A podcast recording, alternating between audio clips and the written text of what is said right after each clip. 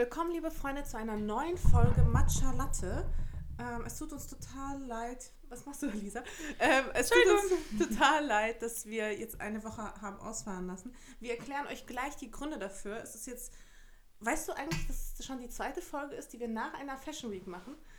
Ich weiß noch, das letzte Mal. Das heißt, wir haben äh, über eine Saison durchgehalten. Quasi. Ja. Es ist, ähm, es ist Sonntag nach der Fashion Week. Es ist schon spät. Mascha wollte schon wieder verschieben und ich habe sie einfach gezwungen und gesagt, nein, wir ziehen es jetzt durch. Und das ist auch erstaunlich, weil normalerweise ist die Mascha diejenige, die mich dazu zwingt, das durchzuziehen. Und das muss einiges heißen, weil die Fashion Week die äh, Mascha so geschafft hat, dass sie jetzt sagt, ne, und so weiter und so fort. Mascha, bist du durch? Also jetzt geht's wieder. Ich habe richtig lang geschlafen, Leute. Ich habe richtig lang geschlafen. Ich habe erst habe ich ausgeschlafen, acht Stunden aber auch nur, weil mir dann die Sonne ins Gesicht geschienen ist und ich war schon so richtig mega abgefuckt, weil es so, kennt ihr das? Wenn das so hell ist in den Augen, es würde euch irgendwie was blenden und ihr, obwohl ihr schlaft, dass ihr davon dann wach werdet, auch wenn ihr ganz, ganz müde seid. Und so ging es mir dann, aber dann habe ich nochmal ein Nickerchen eingelegt, beziehungsweise ich dachte so, ach, jetzt mache ich kurz bevor ich mich mit Lisa treffe, mache ich noch einen kleinen Mittagsschlaf von wegen. Dieser Mittagsschlaf dauerte zwei Stunden und als ich nach zwei Stunden wach war, also einigermaßen wach, fühlte ich mich gänzlich bewegungsunfähig. Alles hat sich so schwer angefühlt, meine Glieder haben sich so schwer angefühlt. Ich dachte so, niemals im Leben schaffe ich es, meinen Körper wieder hochzuhieven. Ähm, dann habe ich Lisa geschrieben, weil ich es schon wieder verschieben wollte, aber es ging halt. Und sie so, nein, du kommst jetzt her. Ich so, okay. So, äh, am besten, wir fangen von vorne an womit die Woche gestartet hat und was auch Thema übrigens der gesamten Fashion Week war. Ich weiß nicht, wie es dir ging, aber ich habe wirklich äh, jeden Tag über das Thema geredet. Äh, wir haben auch schon darüber geredet, kurz das angeschnitten, haben gesagt, dass es super wichtig ist, dass wir im Podcast darüber reden, ist das Thema Caro Dauer, Elias Mbarek, das Manager-Magazin-Interview. Das war wirklich was, wo wirklich jeder bei der ganzen Fashion Week, e-, egal in welchem Gespräch, ging es darum und jeder ja. wollte die Meinung des anderen hören. Äh, das war extrem dominant. Ja, ich glaube, nee, ich glaube, es ging weniger darum, dass äh, jeder die Meinung hören wollte, sondern ich glaube, es ging mehr so darum, dass man sich in seiner eigenen Meinung nochmal bestätigt hören wollte. Geht oder? es darum nicht immer, wenn man eine Meinung nach der Meinung eines anderen fragt, dass man sich in der nee, aber alle haben sich, alle haben sich auch aufgeregt. Das, also ich hatte jetzt irgendwie keinen einzigen, der sagte, ja, also ich finde das, was das Manager-Magazin gemacht hat, ganz, ganz toll. Es sind jetzt zwei verschiedene Geschichten. Ich glaube, man muss genau. aufdröseln. Genau, es gab Haben wir da nicht darüber geredet, über Elias Ambareks Geschichte? Nee, haben wir nicht. Wir hatten noch, wir haben ja den Podcast ausfallen lassen, aber wir wollten drüber reden. Ja. Also es sind zwei verschiedene Geschichten. Genau. Die erste Geschichte ist das Interview, was äh, das Manager-Magazin, was normalerweise wirklich ja nur mit den größten CEOs überhaupt Interviews führt, hat ein Interview mit Caro Dauer geführt, ähm, wo die Redakteurin offensichtlich voreingenommen äh, rangegangen ist ja. und auch im Nachhinein dann auch alle Fragen, die Caro Dauer nicht beantworten wollte, auch äh, mit veröffentlicht hat, um sie natürlich zu dissen. Ähm, es war ein sehr, sehr herablassendes Interview. Mm, und es ist wirklich auch so gewesen, äh, auch das Manager-Magazin ist ja, wird sehr angegriffen dafür, ähm, dass es Caro Dauer so darstellt, wie es sie darstellt. Ich finde ja, Caro hat es super gemacht äh, im Anbetracht der Fragen. Ähm, und trotzdem merkt man, ähm, also wenn sie ein anderes, wenn sie ein richtiges, gutes Management hätte, dann hätte es das Interview niemals so freigegeben. Erstens, erstens das und zweitens, allerdings muss ich aber auch dazu sagen, wenn man sich auf das Manager-Magazin einlässt, dann muss man halt auch damit rechnen, weil im Endeffekt das Manager-Magazin, Wirtschaftswoche, diese ganzen Spiegel, machen, die machen nie gut, also die versuchen ja immer kritische Beiträge zu machen, da muss man damit rechnen, ja, man dass man halt da gut vorbereitet sowas, und ja, smart rangeht. Das ist halt sowas wie Bild für Wirtschaft. Es ist halt einfach so und die wollen die stellen dir kritische Fragen und die wollen dich herausfordern entlarven. und entlarven, genau. Ähm, und deswegen, also wenn man sich auf ein Interview mit denen einlässt, dann muss man halt auch einfach darauf vorbereitet sein. Aber ich sehe das wie du, ähm, mit einem richtig guten Management. Wäre das, das, so nicht passiert. So nicht passiert. Und das ist das Problem, und das äh, haben wir auch Caro so gesagt, und das ist, glaube ich, allgemein wichtig, dass das jetzt bei allen großen Bloggern auch passiert man kann halt irgendwann nicht mehr gehen und sagen, nur noch so auf das süße junge Mädchen machen, was es halt irgendwie allein geschafft hat. Das ist sie, aber ab einem gewissen Punkt ist das halt keine Ausrede mehr, auch für solche Sachen, sondern dann muss man sich halt professionalisieren, dann braucht man Manager und kann auch nicht mehr stolz darauf sein, zu sagen, ich mache halt alles alleine. Ähm, darauf kannst du dann irgendwann nicht mehr stolz sein, weil es gehört zum Prozess und zur Professionalisierung zu sagen, auch irgendwann, ich habe ein geiles Team und ich habe Leute, die sich mit gewissen Dingen auskennen, auch Leute, die Erfahrung haben, eben in Sachen PR und was für Interviews man gibt und welche nicht und wie man da smart rangeht. Und das muss man echt sagen, das ist schiefgelaufen. Definitiv, absolut. Ich glaube, Management ist auch einfach wichtig, insofern, als dass man irgendwie so eine Art Bad Cop, Good Cop spielen kann. Weißt du, dass du einfach das nette Gesicht bist und jemand aber hinter dir steht und halt die Aufgaben erledigt, die vielleicht weniger angenehm sind. Und so auch hart Ver verhandeln kann. Genau, sowas wie Verhandlungen, Kooperationsverhandlungen und eben solche Interviewfreigaben. Total. Und der Manager muss leider oft dann der Bad Cop ja. sein.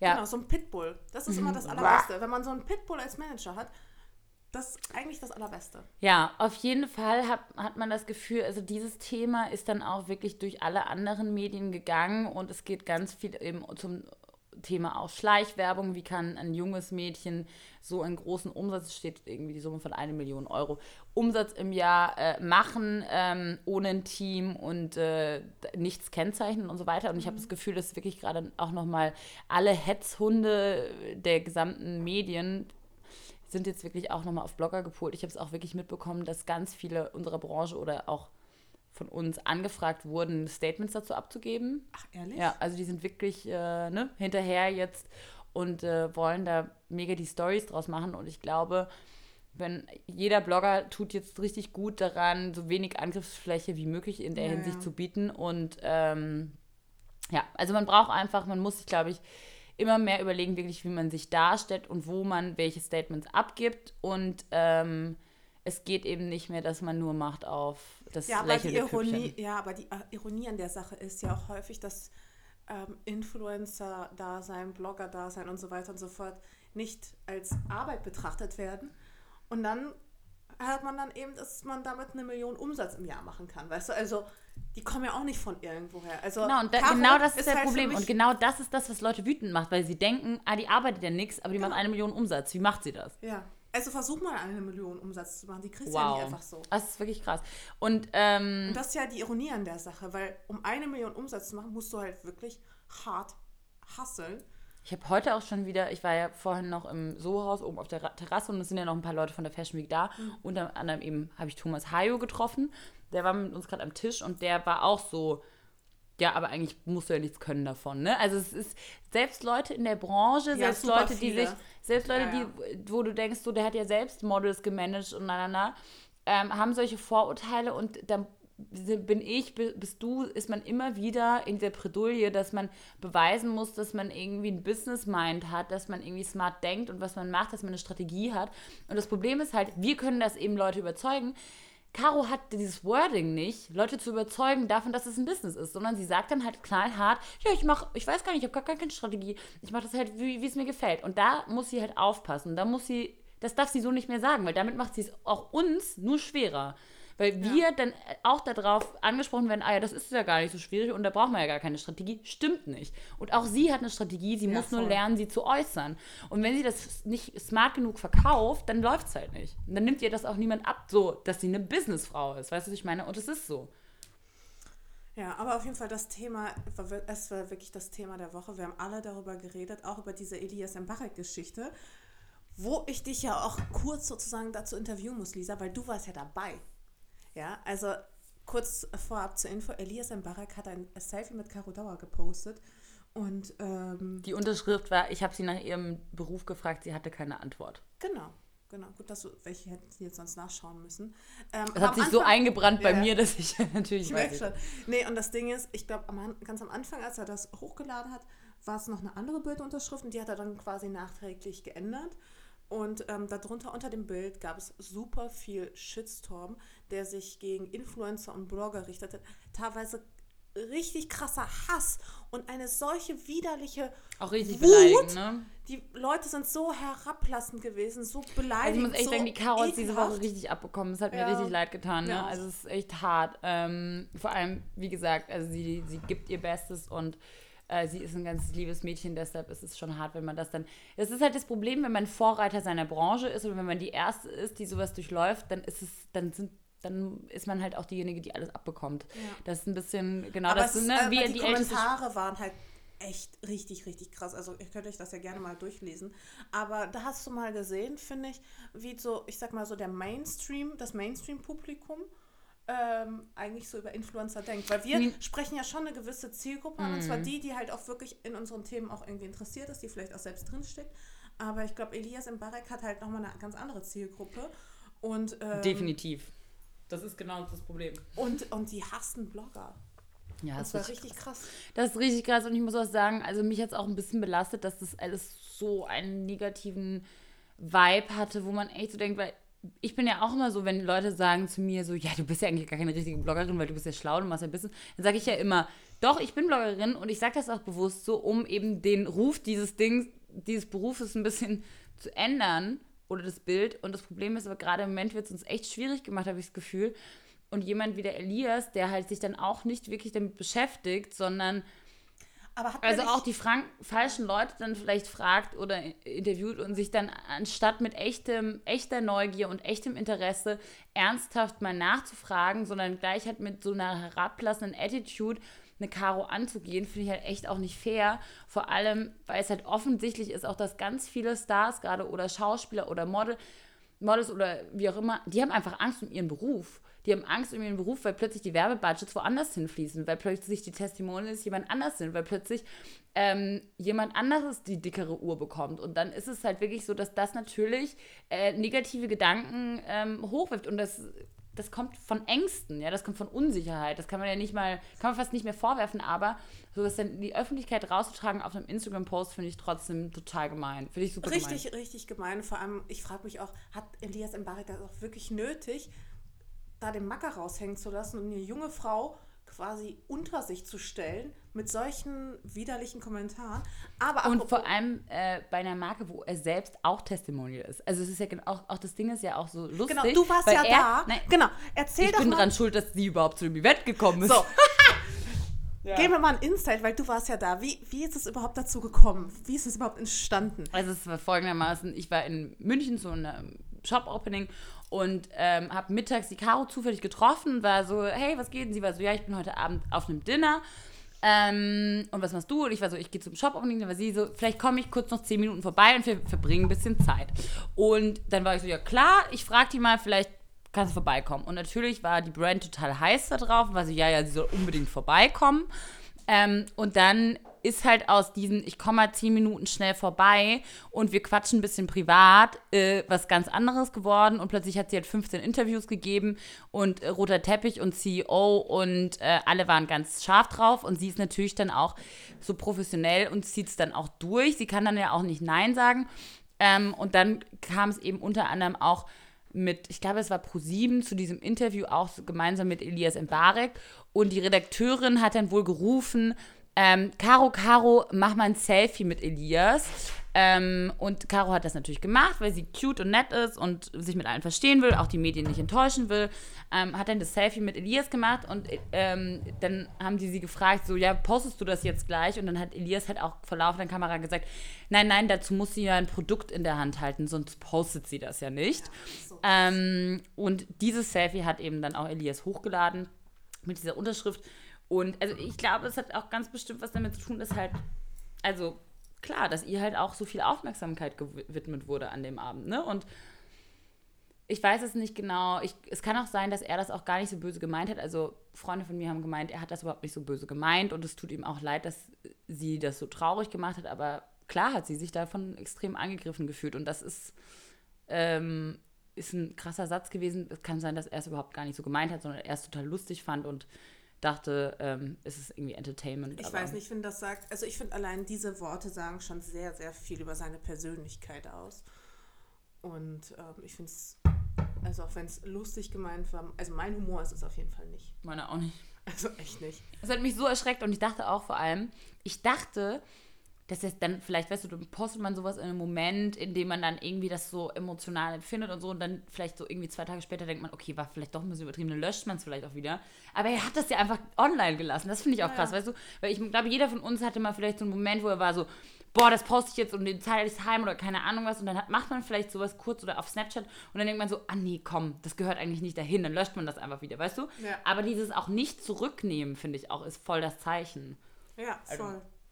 Aber wollten wir nicht irgendwann mal Elias Mbarek zu dem roten Faden unseres Podcasts machen? Ja, da da gibt es bestimmt einiges an Da Content. gibt es äh, ja, gibt's auf jeden Fall ein paar lustige Stories. Ähm, nein, aber ich glaube, es ist einfach wirklich, was gerade extrem passiert, ist dieser Konflikt zwischen ähm, in der Medienbranche, ähm, dass alle merken, es verändert sich was, es gibt eine Rollenverteilung und irgendwie können sie nicht damit umgehen oder irgendwie können sie es nicht einschätzen und auch dieses diese Influencer- und Blogger-Ding macht einfach ganz vielen Leuten Angst und das ist wirklich das, was gerade passiert und ich glaube, jeder von uns spürt das, dass er, also, dass er damit im- immer wieder konfrontiert wird, ja.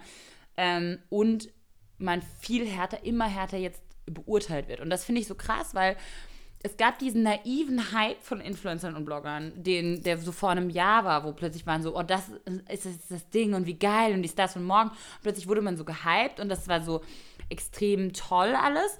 Und von diesem Überhype gibt es jetzt so ein, weißt du, wie, dass die Blase hat jetzt sich platzt und die Leute sagen, ey, wer ist wirklich echt, wer ist nur gekauft, Ja, ja. wer hat wirklich eine Persönlichkeit und wer nicht. Und die das Leute fangen halt langsam an, sich damit auseinanderzusetzen oder intensiver auseinanderzusetzen.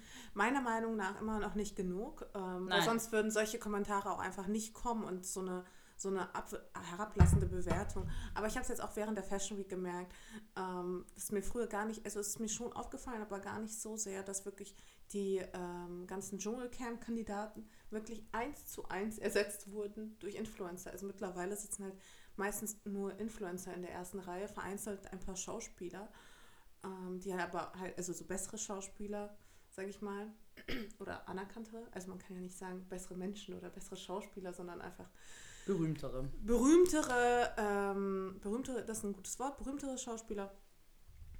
Ähm, keine keine Reality, äh, S- äh, Reality-Show-Stars mehr so richtig. Aber muss man ehrlich sagen, also wenn man das jetzt mal kurz vergleicht, dann haben trotzdem Blogger eher da was zu suchen als Reality-Stars. Definitiv, absolut.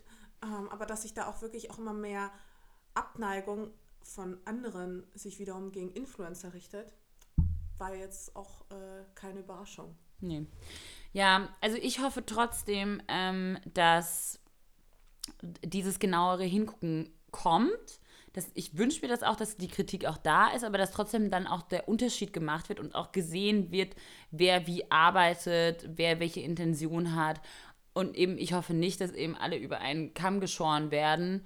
Und Vielleicht sollte man mal so eine Instagram-Statistik mit der Zielgruppe einfach mal online stellen. oh, ich würde das so gerne machen. Ich Wollen würde wir das gerne. heute machen? Wir, Bei Insta, wir zwei stellen ein- einfach unsere äh, Statistik online. Ja, das finde ich geil. Lass das gleich mal machen auf Und wir Insta-Story. rufen, wir rufen alle dazu auf, Genau. auch ihre Statistik zu posten. Genau. Ich finde nämlich, das ist auch so, so spannend. Ähm, also, äh, ich weiß nicht, ob du das weißt, aber es gibt ja äh, ein paar PR-Agenturen, also von einer ganz speziell weiß ich die ihre Influencer, mit denen sie zusammenarbeiten, jetzt wirklich auch durchleuchten und durch Tools online durchlaufen lassen. Und das sind auch gewisse Blogger auch schon rausgefallen, weil tatsächlich Ha. rauskam, dass eben 70, 80 Prozent gekauft sind, beziehungsweise irgendwo komischerweise im Ausland ganz tief in Asien äh, herkommen. Und äh, da, das ist jetzt wirklich so, dass Gott sei Dank wird das mal analysiert. Ja, also jeder von absolut. uns, der sich das wirklich Step by Step, auch du schon so über lange Jahre erarbeitet, hat sich der treue Leser ähm, äh, irgendwie zu heranzuziehen, kann da nur äh, froh sein oder sich darüber freuen, dass Agenturen da genau hingucken. Voll. Ja, absolut. Nee, ich freue mich auch drauf. Lass das wirklich mal machen. Lass das Ja. mal am Montag ähm, direkt online stellen oder heute Abend oder so. Finde ich super. Das ist, glaube ich, ein ganz gutes Zeichen. Ja, was war noch? Äh, Ganz, oh, diese Fashion Week. Ich weiß noch, letztes Mal war ich so richtig euphorisch nach der Fashion Week. Weißt noch, ich war so richtig, ich war schon fast ekelhaft fröhlich. Ähm, diesmal, Mir, also ich muss sagen, mir geht's gut. Ich hatte eine geile Woche. ich und hatte wir, auch eine super gute Woche. die hat doch gemeinsam auch noch angefangen. Wir haben doch beide Ja, bei der ähm, Show and Order auf der ähm, während der Show and Order, die Show and Order ist eine äh, der wichtigsten Modemessen während äh, der Fashion Week in Berlin. genau, eine von drei, glaube ich, ne? Genau, wo ähm, Einkäufer aus Also ganz es gibt Deutschland Messen, aber bei der Premium-Gruppe ist, glaube ich, eine von drei. Genau. Wo Einkäufer aus ganz Deutschland eben äh, für die nächste Saison ihre Bestände einkaufen und ordern und verschiedenste Labels zeigen. Und äh, Mascha und ich durften da diesmal eine ganz besondere Aufgabe nehmen. Und zwar erzählen? genau, und zwar durften wir waren wir eine, waren wir jetzt beide Stylisten für eine Modenschau. Also es gab es gab insgesamt fünf Stylisten. Ähm, zwei davon waren eben wir. Und diese Modenschau fand dann direkt zum Auftakt der Fashion Week statt, am Dienstagmorgen. Sehr, sehr früh, äh, lief dann auch den ganzen Tag. Die Teile bzw. die Outfit-Kombination waren dann auch die nächsten Tage ausgestellt. Es war nicht nur für uns eine großartige Gelegenheit, unsere Styling-Kompetenzen mal vorzuführen, ähm, sondern natürlich auch ähm, eine große Gelegenheit für die Aussteller, ihre Sachen in den Vordergrund zu rücken. Und das Besondere daran war eben das Thema, nämlich Diversity. Und deswegen waren da alle Models ein bisschen ähm, nicht, also die entfielen teilweise dem typischen Modelschema. Also es gab ähm, kleine Models, große Models, unterschied, unterschiedliche Ethnien. Ähm, Brüste, keine Brüste, Brüste. keine Brüste, rote Haare, schwarze Haare, Afros. Alles war dabei. Ähm, klein, dick, groß, dünn. Und ich glaube, und das Spannende war wirklich auch zu sagen, eben, also in der Modebranche gerade so, äh, ich meine, wir haben schon viele Geschichten gemacht zum Thema Diversity oder werden immer wieder damit konfrontiert, aber trotzdem ist es ja für die Einkäufer manchmal wirklich trotzdem die Frage, wie setze ich das um für den Konsumenten? Mhm. Was hat das für ein, was bedeutet Diversity wirklich für meinen Einkauf? Genau. Ähm, und um das an meinen Konsumenten heranzutragen, ist das überhaupt wirklich umsetzbar? Und ich fand es mega spannend, diese Stylings zu machen und vor allem auch wirklich zu transportieren, damit dass Einkäufer das sehen und auch ihren Konsumenten das weitergeben können, ähm, dass man eben auch auf dem Laufsteg verschiedene Typen sieht und sich dann mit verschiedenen Typen identifizieren kann ähm, und sich da eben dann einen Look abgucken kann und äh, dann nicht eben immer dem Klischee Victoria's Secret Model Absolut, folgt. und ich finde das total wichtig. Beim Endeffekt, wir alle sehen verschieden aus. Der sogenannte Endkonsument entspricht vielleicht nicht immer dem typischen Ideal und das ist auch gut und wichtig. Ich würde sagen, 99 Prozent nicht. Richtig. Denn äh, das ist auch eh so eine Sache, die mich schon länger stört, nämlich dass es exakt zwei Schönheitsideale gibt. Es gibt einmal ähm, das Schönheitsideal Kylie Jenner für alle Frauen, die so ein bisschen in Richtung Latina gehen. Und dann gibt es noch das zweite Schönheitsideal, nämlich das äh, des schwedischen blonden Victoria's Secret Models. So, und das war's. Und diese ganze Diversity-Geschichte, die findet online kaum statt. Also und das ist ja auch das, was ähm, ich hatte heute schon wieder eben das Gespräch, äh, wo man immer denkt oder gedacht hat, dass das Internet dafür sorgt, dass man ähm, dass alles vielfältiger wird nee, und dass man tausend verschiedene Schönheitsideale hat, aber dass eher Instagram dafür gesorgt hat, dass dann doch alle sich einordnen unter zwei, drei Schönheitsidealen und dann doch im Endeffekt eben alle dieselbe Handtasche genau. tragen. Ich glaube, das, ähm, das, darüber haben wir auch letztes Mal gesprochen. Kann ne? sein, dass wir Über diese Trend hier, Frau Zukunft. Stimmt. Future, Dr. Future war das, genau. Mhm. Ja, ja, ich glaube, das Thema hat uns auch wirklich beschäftigt. Also mich hat es auf jeden Fall enorm beschäftigt. Auch im Nachgang. Und ähm, deshalb fand ich es eben so schön, ja. diese äh, Aktion. Und auch, ich muss ehrlich sagen, als ähm, eben die Claudi von äh, Refining 29 uns gefragt hat, ich mache halt eben super gerne Styling. Also ich habe jetzt das ein paar Mal schon angeboten bekommen, Styling zu machen für Geschichten. Und ich finde, es macht richtig Lust.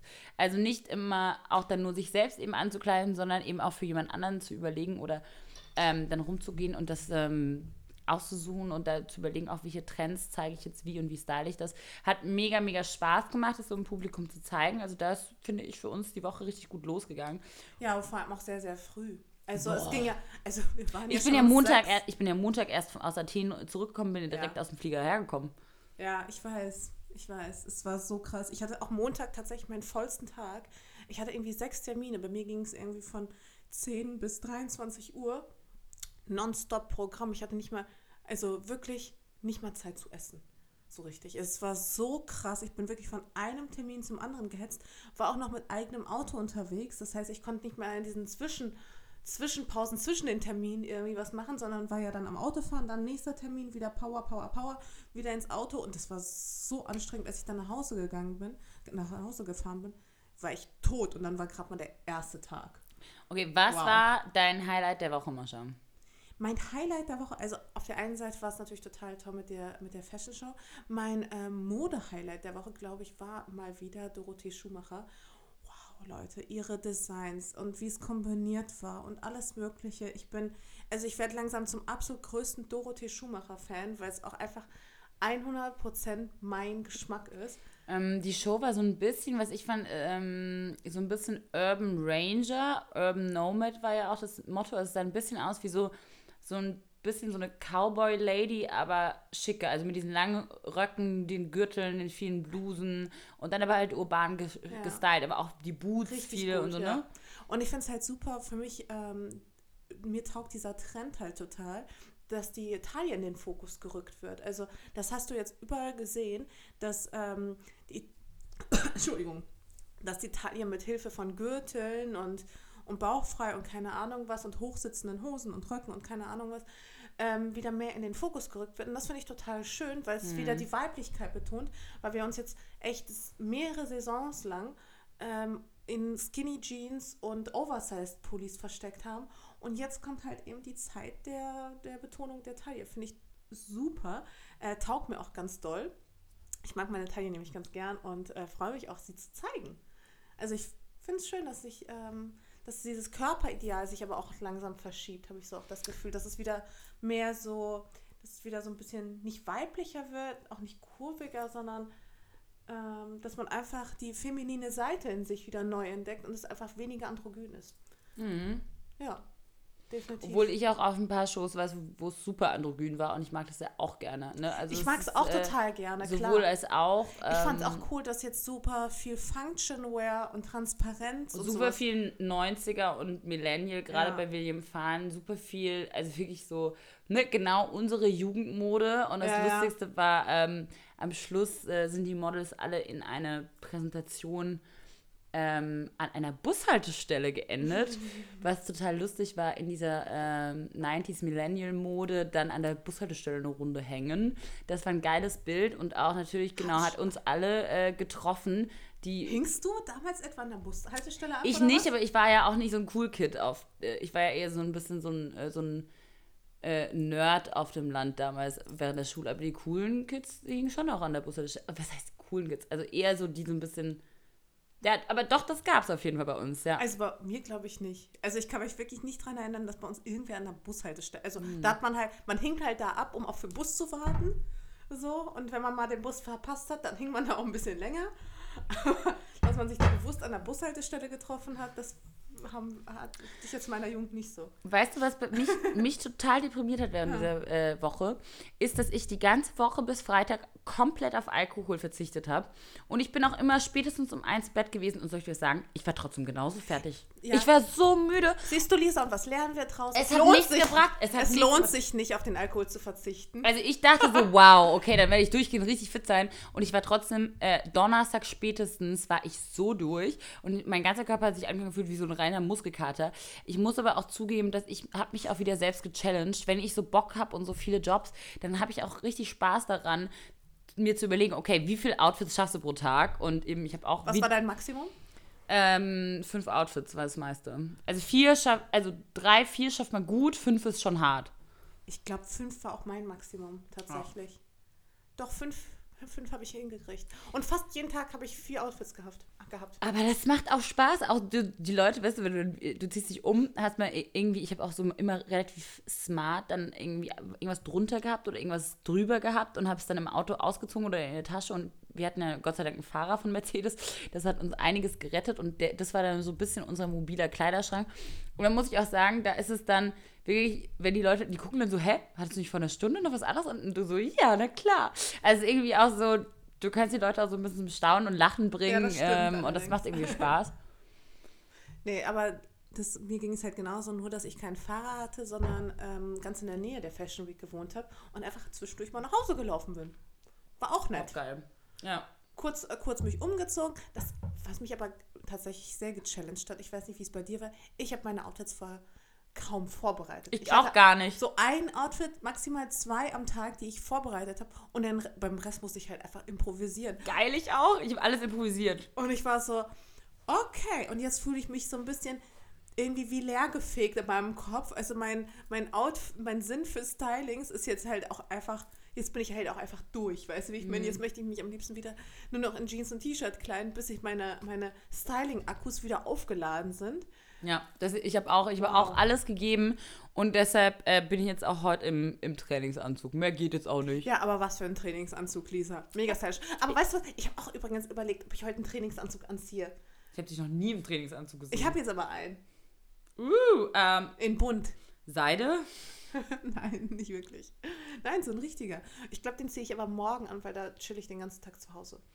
Ich habe auch gesagt, also ähm, weil die Woche so krass war und äh, ihr könnt euch nicht vorstellen, also jetzt geht meine Wohnung schon ein bisschen, aber wenn man wirklich fünf Tage durchgehend jeden Tag vier Outfits anhat und einfach ungefähr nie zu Hause ist, geht man nur rein, lässt alles fallen, äh, kramt irgendwas raus und geht wieder. Und genauso sah es bei mir aus. Also ich habe äh, heimlich dann ein Video mal in unsere Gruppe geschickt mit äh, Lisa und Nina und war so, oh mein Gott, das sieht so schlimm aus bei mir.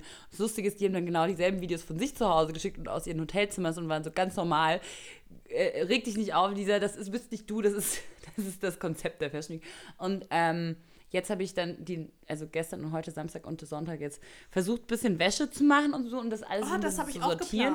Und wieder Samples irgendwie in eine Tüte gepackt und jetzt langsam ja. habe ich das Gefühl, als ob ich wieder alles im Griff habe. Aber es, man ist schon so in der Extremblase und ich bin auch dann so total fokussiert auf alle alle Jobs und äh, alles andere kriege ich dann auch nicht mit. Also zum Beispiel ist auch. Ja, das ist krass, ne, mhm. gewesen während der Fashion Week, weil wir haben ja den G20-Gipfel kaum mitbekommen.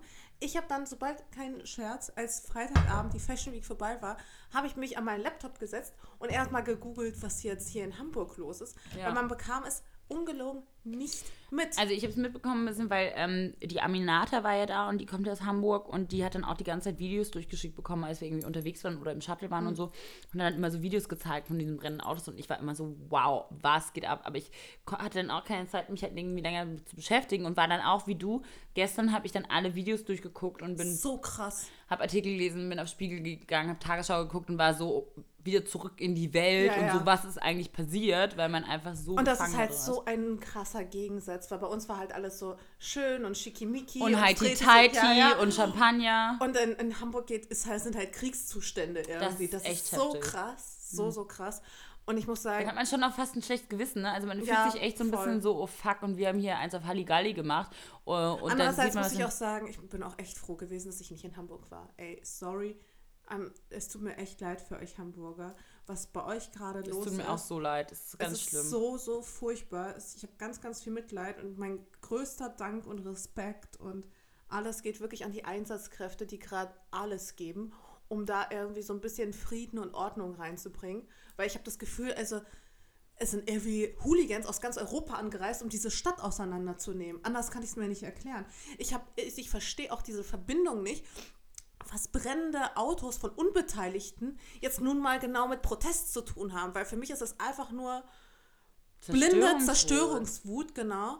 Und äh, das hat nichts mit Demonstrieren zu tun, aber auch wirklich rein gar nichts. Wenn Mülltonnen brennen, wenn Scheiben eingeschlagen werden von Einzelhändlern, die eh schon ums Überleben, äh, ums Überleben äh, kämpfen müssen, dass äh, da nochmal zusätzlicher Schaden äh, entstehen muss ist, äh, also ich finde es einfach Total. nur heftig. Und vor allem, es ist wirklich auch so, also man lernt doch als, klein, als kleines Kind ja. lernt man doch, Gewalt gegen Gewalt bringt gar nichts. Ja, genau Gewalt das lernte man doch. Lösung. Gewalt Richtig. ist keine Lösung, genau das lernt man von Anfang an. Und ich finde, das Allertraurigste daran ist, weil es gab friedliche, ganz kreative, schöne Proteste. Ja, genau. Und die Aufmerksamkeit von denen wurde komplett weggenommen. Und die ganze gesamte internationale Medienberichterstattung ging nur auf die Zerstörung. Und das finde ich das Allertraurigste, weil da gab es Leute, die Friedrich protestiert haben. Ja. Und ähm, davon wurde dann fast nichts mehr gezeigt. Und das finde ich das Allerschlimmste.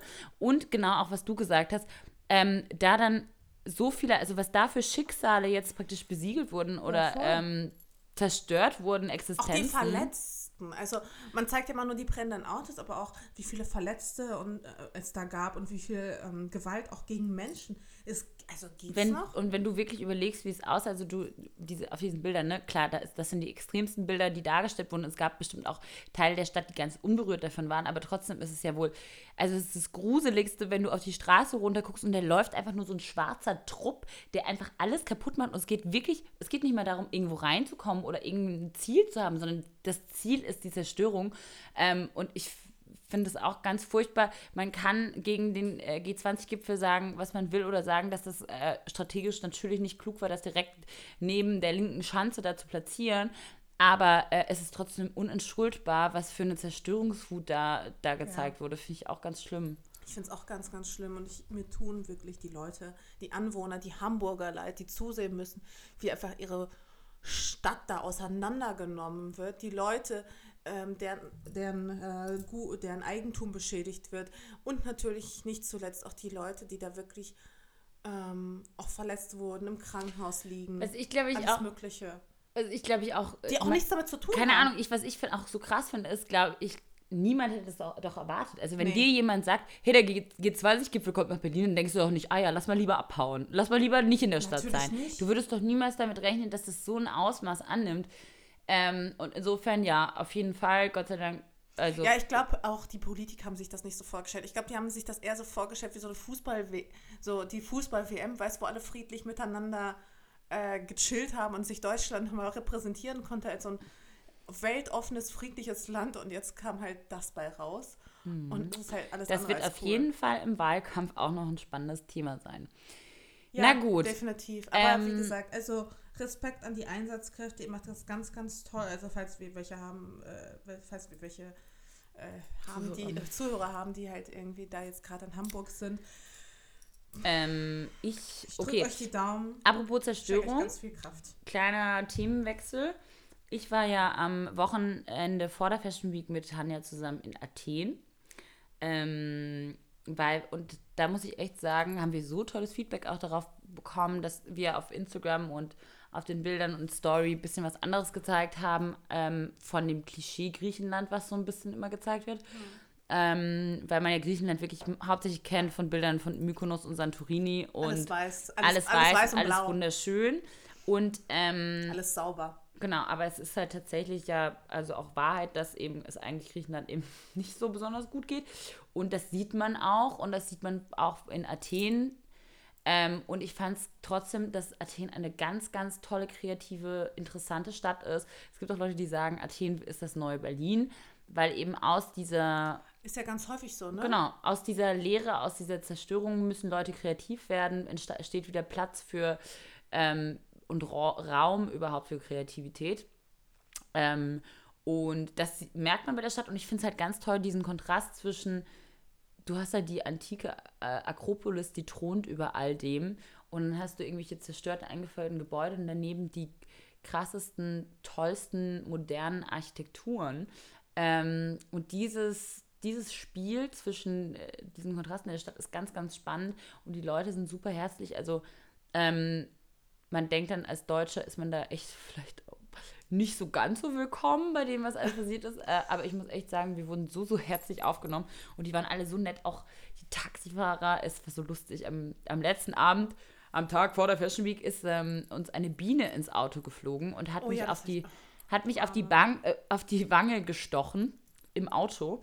Und ich natürlich äh, losgekreischt, weil ähm, ich mich erinnert habe, dass ich als Kind allergisch auf Bienenstiche reagiert habe. Und ich war so, ja toll, jetzt habe ich so einen Bienenstich im Gesicht und vielleicht schwillt mir gleich alles zu. Und dann ist dieser Taxifahrer voll süß mit uns in die Notfallapotheke nachts und ist dann auch mit mir da rein, um zu übersetzen und war so, macht Platz! Sie hat einen Bienenstich! und äh, es war total süß, wie der sich da gekümmert hat und uns, und uns se- seine Nummer gegeben hat, falls noch irgendwas ist und falls wir Hilfe brauchen und so. Also wirklich total nette Menschen kennengelernt. Ähm, Richtig Glück gehabt. Ich hatte einen Total. richtig doofen Taxifahrer vorgestern. warum? Schön. Ah, Ich hatte so einen, so einen Berliner Taxifahrer. Ich bin eingestiegen, ich habe gesagt, ich müsste halt zur Humboldt-Box. Und er so, wo ist das? Ich so, Schlossplatz. Ah ja, weiß ich nicht, wo das ist. Und ich denke so, also, das musst du doch kennen.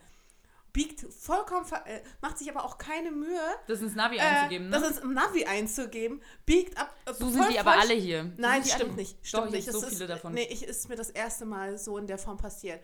Und ähm, biegt vollkommen falsch ab. Ich so, wo, wohin biegst du denn ab? Du musst dahin abbiegen. Parallel quatscht er noch mit seinem Kumpel, greift mich an, so nach dem Motto, lass mich mal hier zu Ende telefonieren. Mich. Und ich war so, willst du mich verarschen?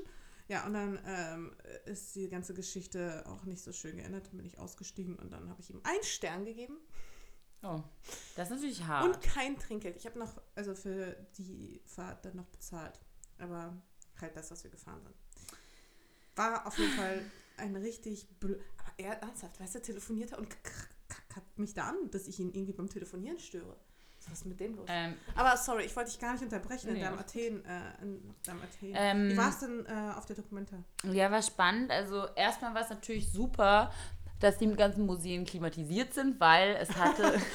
also ich darf, werde ich kurz First Rat, things first. Ja, ne? es ist so, wenn ich kurz einen Rat jetzt auch, ähm, an alle geben darf, also wenn ihr nach Athen fahrt, tut es nicht im Juli oder August. Es war gar nicht so schlau von uns, aber die Dokumente läuft halt nicht mehr so lange. Deshalb waren wir so, äh, okay, jetzt oder nie. Das war eigentlich das letzte Wochenende, in dem wir es halt schaffen konnten.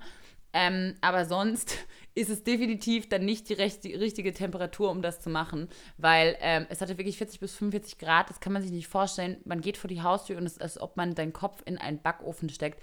Tanja hat Gänsehaut bekommen, weil es einfach so heiß war. Also das ist crazy gewesen. Und da war es echt gut. Die ganzen großen Museen waren klimatisiert, konnte man sich in Ruhe die Kunst anschauen. Und was auch toll war, ist, diese ganzen Dokumente, ähm, Ausstellungsorte sind eben total verteilt in der ganzen Stadt. Ähm, Athen ist, ganz kurz vielleicht nochmal, äh, eben dieses Jahr ähm, Austauschpartner oder Partnerstadt von Kassel gewesen und deshalb war die äh, Dokumente parallel eben auch in Athen. Und dann gibt es eben auch super coole Outdoor-Locations, wo Kunst gezeigt wird. Zum Beispiel im Akropolis Park oben, wo dann eben Outdoor bei so einer kleinen Kapelle so Kunstwerke hingen. Also es war ganz, ganz spannend, weil wenn man diese ähm, verschiedenen Punkte in der Stadt abgefahren hat, hat man auch gleichzeitig eben ganz viel von der Stadt mitbekommen und gesehen. Und das Allerbeste natürlich bei den Temperaturen, man fährt echt maximal so 20 bis 30 Minuten und die Taxis sind eben auch super günstig. Und dann ist man direkt am Meer. Und dann haben wir immer morgens ein bisschen Kultur gemacht, ein bisschen Museum, ein bisschen Sightseeing, rumgelaufen, fotografiert. Und nachmittags sind wir halt schön in den Beachclub gefahren. Und das war echt eigentlich äh, super, weil man hat es dann in der Stadt auch bei den Temperaturen irgendwann nicht mehr ausgehalten. Und dann waren wir so, ganz ehrlich, dass wir jetzt für die Fashion Week können wir jetzt vorher noch ein bisschen schön am Strand. Und das war äh, super. Wir haben geile Sachen fotografiert, und einfach mal eine Stadt gewesen, eben wie du auch oft sagst, wo einfach, die man noch nicht so oft gesehen hat, auch auf Instagram. Das genau. war gut. Ja, kommen auch noch ein paar Artikel und ich Berichte muss auch sagen, dazu. ich habe euch da gar nicht aus so doll verfolgt, weil ich so im Arbeitswahn schon war. Im Pre-Fashion Week-Modus. Ich verstehe gar nicht, weil ich habe auch während der Fashion Week gesehen, dass voll viele Blogger unsere Story gucken. Dann war ich immer so, wie schaffen die das, während der Fashion Week unsere Story zu gucken? So, ich schaff's nicht mal meine Mama zurückzurufen und die schaffen das, unsere Story zu gucken. Was ich meine, es war echt so, wow.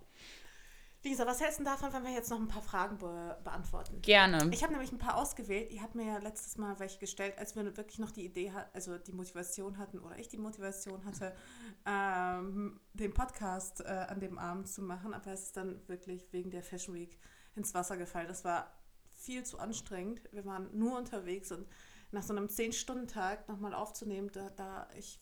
I das Problem ist halt convo. auch einfach. Genau.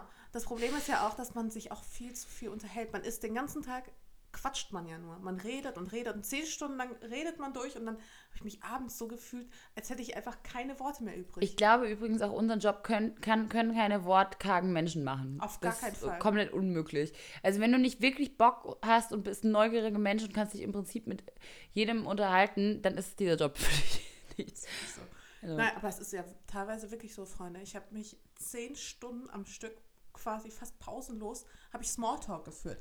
Und wirklich auch immer über dieselben Themen. Sowas wie, was ist, äh, wo gehst du hin, welche Shows, das Wetter und... Caro Dauer. Caro Dauer und ja. Und Instagram an sich und wie es nervt. Und das ist eigentlich alles gewesen.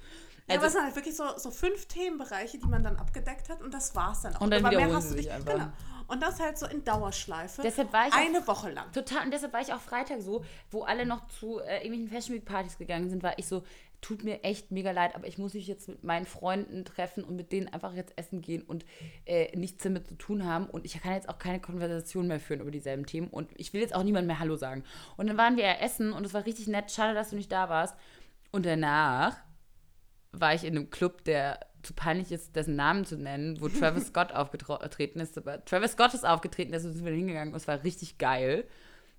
Mm, und danach waren wir noch ein bisschen Hip-Hop tanzen und äh, dann hatte ich wirklich Freitagnacht dann alle meine Energie oh, komplett Gott. abgeladen.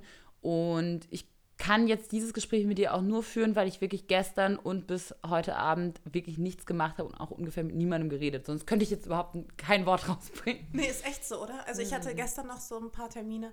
Insofern habe ich gestern auch noch mal ein bisschen gequatscht, aber es erhielt sich im Rahmen.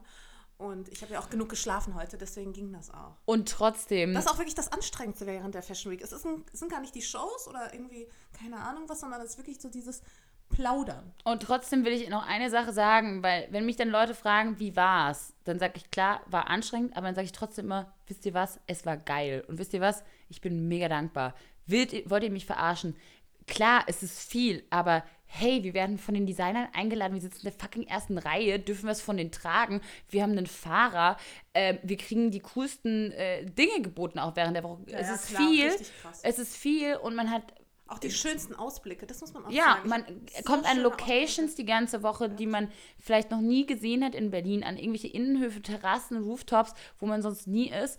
Ähm, auch nicht hinkommt. Man kommt auch sonst nicht hin. Und ich muss sagen, ähm, auch wenn immer alle so sind, so bla bla anstrengend, bin ich trotzdem immer so, wisst ihr was, es war mega nice und es hat mir extrem viel Spaß gemacht und auch so viele Jobs hintereinander zu machen, das ist eine Challenge Aber das und dann eine, schaffst du es und dann ist es geil. Absolut, aber das eine schließt ja das andere nicht aus. Genau, es ist trotzdem anstrengend, aber ich finde es trotzdem wichtig zu betonen, ja, ja. dass man auch Voll. einfach es ist eine intensive Zeit, aber es ist eine geile Zeit. Ja, aber als die Fashion Week vorbei war, hatte ich auch wirklich so ein weinendes und so ein lachendes Auge. Auf der einen Seite war ich echt traurig, dass es vorbei war, weil ich finde es auch mal so schön, weil die Fashion Week ja in meiner Hut stattfindet, dass da mal so richtig was so los ist. Und, das, und man äh, sieht das auch immer so, man ja. läuft durch die Straße auch abends noch und in so Cafés sitzen plötzlich man noch viel stylischere Leute. Man denkt so, mm, ihr seid bestimmt für die Fashion Week da und so. Ja, das ja. echt das so. macht richtig, richtig Spaß und man trifft auch viel mehr Leute auf der Straße als sonst. Und das, aus dem Aspekt finde ich es halt jedes Mal richtig, richtig schön, dass echt was los ist bei mir. Ähm, aber auf der anderen Seite, nach einer Woche bin ich auch immer so ein bisschen froh, dass ich mich wieder in Jeans und T-Shirts schmeißen kann und nicht mehr unter dem Druck stehe, auch gut aussehen zu müssen, sondern einfach, ja, einfach ganz normal sein kann und in der Masse untergehen kann und nicht so ja, mit, diesem, mit diesem Druck umgehen muss. So, was hast du jetzt hier für Fragen für uns? Das ist doch mal die Frage. ähm, Aber da war eine Frage dabei, die fand ich ganz witzig. Und zwar, was hast du für dein teuerstes Teil oder was ist dein teuerstes Teil? Beziehungsweise was hast du für dein teuerstes Teil ausgegeben? Oh, das ist eine gute Frage. Ich finde die auch ganz gut. Ich habe tatsächlich mein teuerstes Teil, was ich mir je gekauft habe, habe ich mir gekauft way before I got Blogger. Echt? Wirklich. Und zwar, als ich noch Studentin war in München. Hier, wie viel habt ihr für euer teuerstes Stück im Schrank selbst ausgegeben? Mhm. Die wird auch, die, der, die Frage gefällt auch ganz viel. Ähm, und tatsächlich war ich damals, ich habe studiert in München ähm, und habe hart gekellnert neben meinem Studium und ähm, habe krass gespart auf meine erste Designer-Handtasche. Und ähm, dann habe ich mir tatsächlich eine Dior, äh, Lady Dior gekauft und die hat tatsächlich 2400 Euro gekostet und das habe ich gezahlt für eine Handtasche. Wow. ja, das ist richtig wow. Das ist wirklich okay, richtig wow. wow. Vor allem, wenn man überlegt, wirklich, dass ich einfach, also ich hatte jetzt nicht so viel, mega viel Geld, dass ich hätte sagen können, ja, 2400 Euro, scheiß drauf. Aber ich wollte, ich, damals in München, alle haben Chanel getragen. Ich so, ich will kein Chanel tragen, weil das tragen ja alle hier. Also kaufe ich mir jetzt von Dior. das ist auch französisch und geil. Und noch nicht so ausgelutscht. Und tatsächlich, also wenn man überlegt, was Dior jetzt für einen Hype hat, ne? So, aber ich habe mir seitdem nie wieder so was Teures gekauft. Ich weiß auch nicht, ob ich es jetzt nochmal ausgeben würde, weil das ist echt viel Geld für eine fucking Handtasche. Das ist richtig viel Geld. Das krasse ist leider, dass meine Henkel kaputt gegangen sind. Ich muss die reparieren lassen gehen. Mhm. Scheiße. Ja, wow. ich, aber ich, also ich hoffe, ich weiß nicht, wie es ist. Es gibt ja, angeblich gibt es Taschen, Handtaschen, auf die eine lebenslange Garantie gibt. Äh, ich glaube, bei Chanel ist das. Ich weiß nicht, ob das bei Dior genauso ist. Das ja, aber ich glaube schon, dass du da einfach reingehen kannst in den Store und die reparieren sie dir. Das ich habe auch tatsächlich sogar noch den Beleg, weil ich damals so stolz ja war, dass ich die mir selbst erarbeitet habe und war so, das ist so mein Baby. Ich habe mir ganz lange danach keine Handtasche mehr gekauft. Ach krass. Ähm, die können das aber auch anhand der Nummer, die dort ja irgendwie eingraviert ist, auch nachvollziehen. Mhm. Also jede Handtasche hat ja ihre, ihren eigenen, ihre eigene ähm, Seriennummer und ich glaube, anhand äh, der können Sie das auch schon nachvollziehen, ob die jetzt auch echt ist oder nicht. Äh, mein teuerstes Stück war tatsächlich eine sehr clevere Investition, die habe ich nie bereut. Und zwar, äh, nein, war, Moment. Doch, ich glaube, das ist das teuerste Stück. Uh, ich muss gleich noch erzählen, aus welcher Motivation ich meine Tasche gekauft habe. Und zwar äh, meine ähm, Aknejacke.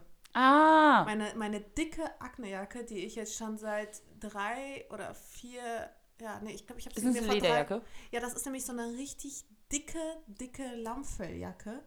Ähm, und die trage ich jetzt schon seit zwei, drei Jahren ununterbrochen. Ich habe sie mir, glaube ich, wirklich vor zwei, zwei, drei Jahren gekauft. Wie viel hat die gekostet? Damals hat sie 2300 gekostet wow. und es hat mir richtig wehgetan. Aber ich hatte da gerade irgendwie, ähm, irgendwas, irgendwas war da bei mir, dass ich mir die dann, dass ich mir dann gesagt habe, okay, die gönnst du dir jetzt. Also sind wir ungefähr auch im selben Pricing. Ja, genau. Und das Geile Außer, dass ich es während meiner Studentenzeit gemacht habe, als ich noch keinen Job hatte. Na klar. Ja, du, ich habe vor zwei, drei Jahren auch noch nicht so, so richtig dicke verdient. Und ähm, diese, diese Jacke hat auch ein Riesenloch in mein äh, Budget gerissen. Aber ich habe es nicht bereut, weil ich sie dann, also weil ich sie seitdem, ich liebe die und ich kann sie halt wirklich jedes Jahr tragen. Und sie hat mir teilweise wortwörtlich den Arsch gerettet, weil beispielsweise war ich auf der New Yorker Fashion Week und da war es ja so, so, so bitter kalt. Minus 30 20, minus 20, 25 Grad. ja, das war das, die, das eine Mal, wo ich auch da war, Boah, ne? Genau. so Es schlimm. war der härteste Winter, den ich jemals in meinem Leben erlebt habe. Aber es wäre obenrum war mir einfach nicht kalt, weil mich diese Jacke geschützt hat. Und ich konnte sie bis oben hin zuschnüren, was ich auch gemacht habe. Und ähm, ja, in dieser Jacke friert man einfach nicht.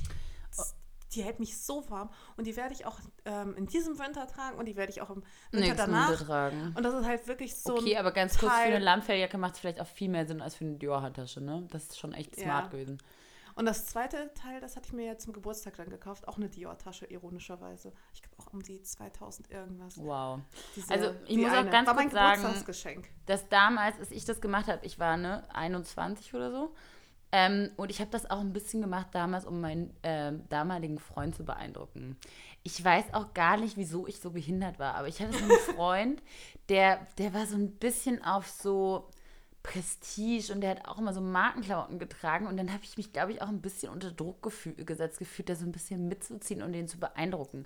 Was ja eigentlich super scheiße ist, weil seinen eigenen Freund mit sowas beeindrucken zu müssen, ist Ja, ja, ja. schon mal komplett falsch. Eigentlich soll er dir dann diese Handtasche kaufen. Aber wenn ich ganz ehrlich er bin, so hatte, glaube ich, wirklich eher darauf ein bisschen Einfluss, dass ich dachte, ich muss jetzt sowas besitzen, um Okay. ihn auch ein bisschen zu beeindrucken. Ja, sowas ist doof.